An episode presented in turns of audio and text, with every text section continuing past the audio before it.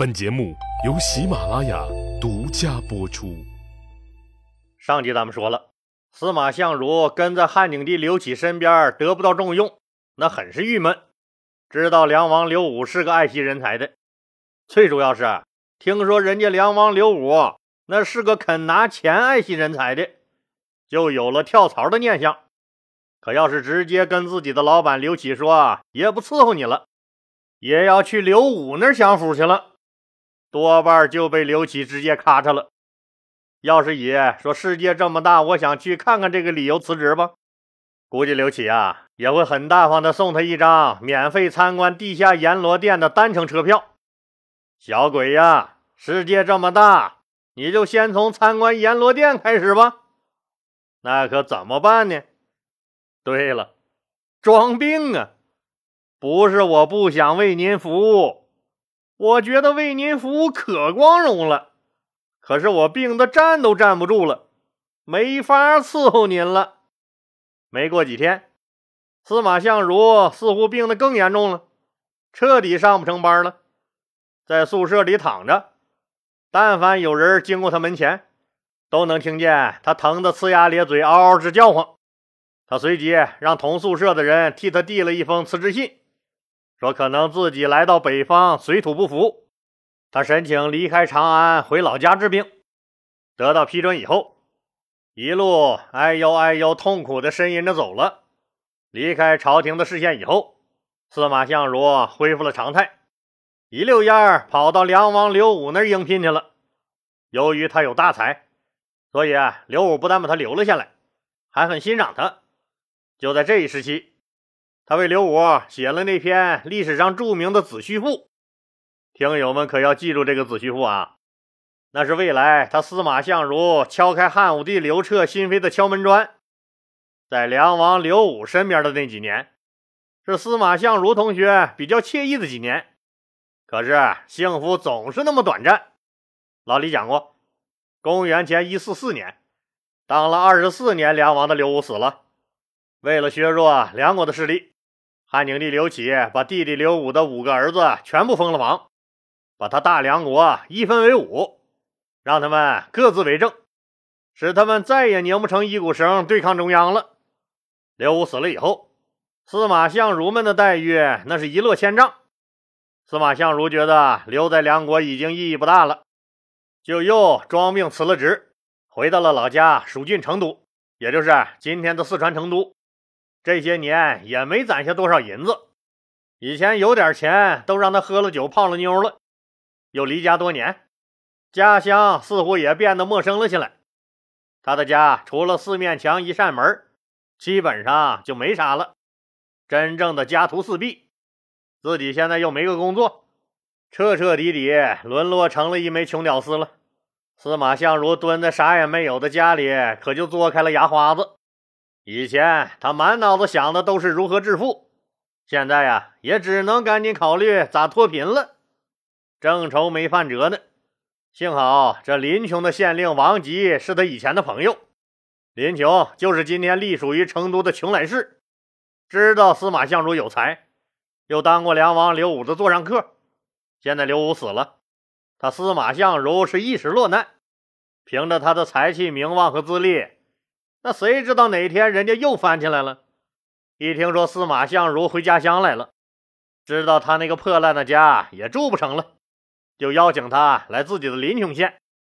正愁没饭辙的司马相如，那自然是屁颠颠的欣然前往了。王吉王县令把他安置在了他们临邛县的都亭住下。那什么是都亭呢？要按现在的说法，都亭就是他们临邛县城的国营临邛大酒店。人家王吉是县令，酒店又是国有的，安排住几个人的这点权利，人家还是有的。司马相如自然是很感激，哥俩喝了一夜的酒，说了一宿的知心话。司马相如当然有翻身的机会，可是苦于现在身上没钱，没法运作呀。王吉当然也希望司马相如能再次被重用，以前自己高攀不上人家。现在他司马相如落难了，自己正好可以拉他一把。一旦以后司马相如翻了身，自己可就跟着受益了。至少在退休前，那仕途上还能前进一大步。可怎么帮呢？王吉知道，最简单的办法，那当然是直接出钱协调关系，帮扶司马相如二次出山。可他王吉兜里的钱，让他再往外掏，那简直是要了他的命。当然了，县太爷自然有县太爷的办法。咱兜里的钱不能拿出来，咱可以去掏别人的兜啊。王吉这个县太爷，他当然知道县里面谁家有钱了。当地最大的豪门就是卓家，老掌柜叫卓王孙，他祖先是赵国人。是当时赵国有名的冶铁商，就是开矿炼铜铁铸钱的人家，在当时就很有名。秦灭了六国以后，他的爷爷带着一家老小，被迫推着小推车来到了这个蜀郡的临邛县。当然不是空着手来的，人家卓家掌握着先进的冶铁技术呢。小推车里那满满的都是技术资料。到了汉朝初年。由于刘家几代皇帝都是尊崇黄老之学、无为而治，所以啊，对这个一切的经济活动采取了自由放任的政策。当然，也包括民间铸钱。记得不？老李讲过，汉文帝刘恒的那个小男朋友邓通就自己铸钱，吴王刘濞也自己铸钱。卓家掌握着最先进的冶铁技术，当然不敢落后了，也敲敲打打、叮叮当当的自己铸钱了。由于技术先进、杂质少、成色高，在辅之以精明的商业运作，卓家很快就发家致富了。到了他卓王孙这一代，更是成了远近闻名的首富。当然了，虽然商人们手里有钱，但在汉初的那个时候，地位那是贼拉的低。老李前面也讲过，说从刘邦开始就重农抑商，刘老大是咋看商人咋不顺眼。农业是天下之本，你说你们不下地干农活，净搞这些乌七八糟的玩意儿，一看就是一帮子奸猾之徒。在法律上对他们也有很多限制。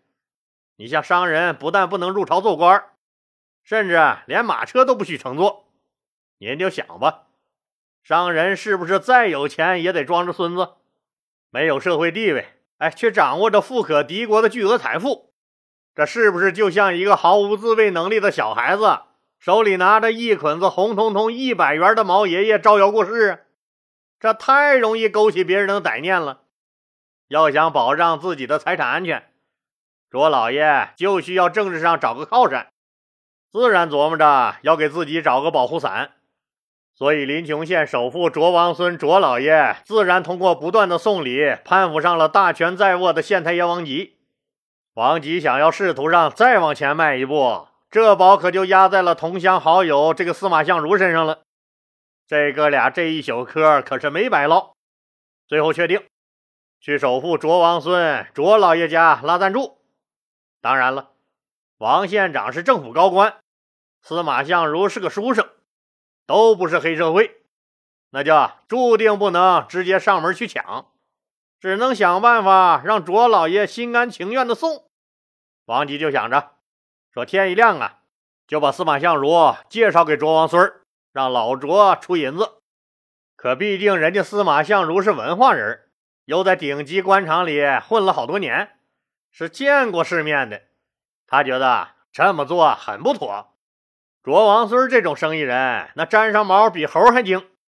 一旦让卓王孙知道他司马相如官运不顺，是刚从梁国不得志回来的，他肯定会算出来这里面的投资风险有多大，也就不会心甘情愿的大帮往外掏银子了，可能就会象征性的给点意思意思拉倒了，这肯定不行啊！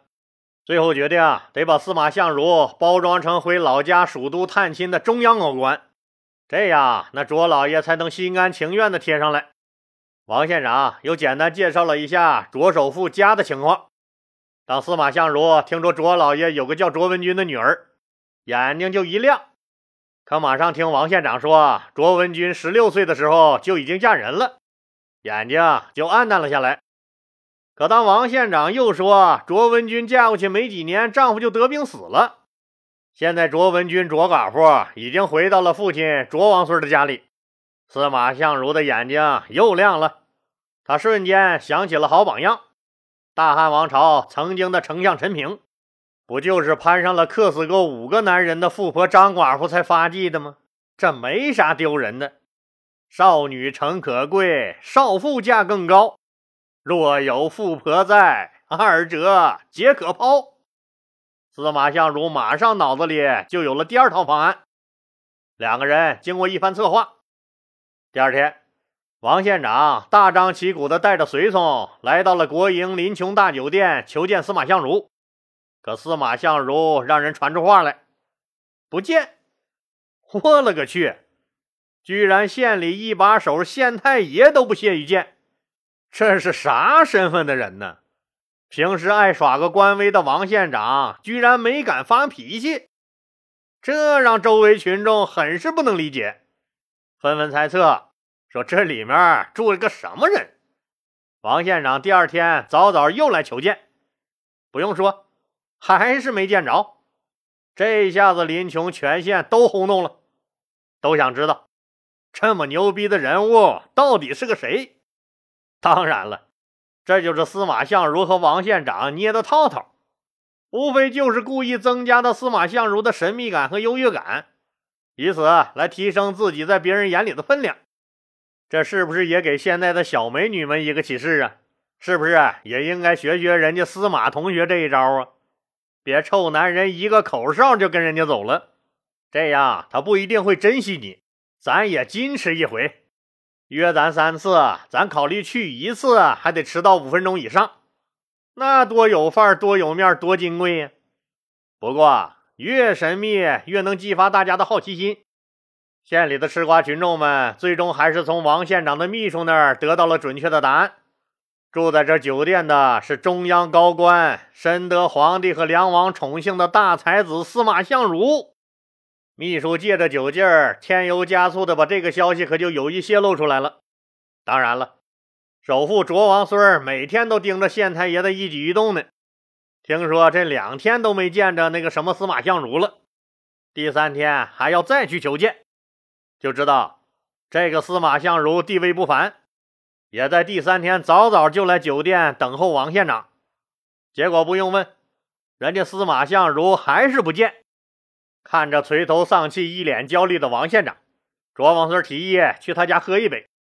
王县长就带着随从和卓王孙一起来到了卓家。下面的事儿不用说了吧？王县长开始了他的表演，极尽吹捧之能事，把个司马相如吹上了天。不但学问大，还备受皇帝和梁王的赏识。未来呀，人家出将入相都是大概率的事儿。而且英俊潇洒、风流倜傥、年轻有为，至今也没有看得上眼的女人，所以啊还一直单着。那可是钻石王老五啊！把个旁边亲自出来为王县长、王叔叔沏茶倒水的卓王孙儿刚刚守寡的女儿卓文君听得心花怒放、春心萌动。卓文君家从爷爷辈上就有钱，虽然那个年代商人的社会地位不高。但人家家有钱呢，从小就让这个宝贝女儿读书识字。卓文君又极其聪慧，不但有娇美的容颜，还精通音律，琴弹的特别好不说，文采也好，就是婚姻不如意，嫁了个男人，居然几年不到就死了，自己也成了寡妇。人们常说才子配佳人，司马相如是个大才子无疑。自己虽然也被称为蜀中四大才女之一，可自己却是个嫁过人、死了男人的寡妇。那时候认为，那这种女人是房主个蛋，谁娶谁倒霉。自己和人家那似乎差的忒远了点儿。想着想着，脸腾的一下就红了。哎呀妈呀，自己在这胡思乱想啥呢？丢死个人了！随即就有了点失落。当然了。王县长的一番吹捧，自然让卓王孙卓老爷心驰神往。这要是能攀上司马相如这个高官，自己这保护伞何止大了一圈啊！临走时，卓王孙求这个王县长，要是有机会呀，一定也要介绍他和司马相如认识一下。听了这话，王县长就突然好像想起了什么一样，对卓王孙说：“你知道司马相如为什么不想见我这个老朋友吗？”卓王孙自然是摇头：“人家呀，不是不想见我。”是怕私自会见地方官员，影响不好。哎，对了，老卓，你这么一说，我倒有个想法。明天我去请他来参观你的企业。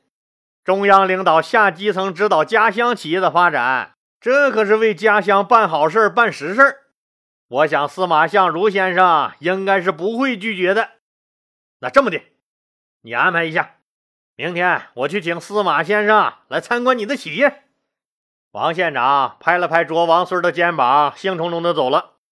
王县长的这一通表演，奥斯卡都欠他一个小金人卓王孙可兴奋坏了，赶紧亲自下起夜，着手准备明天的参观事宜。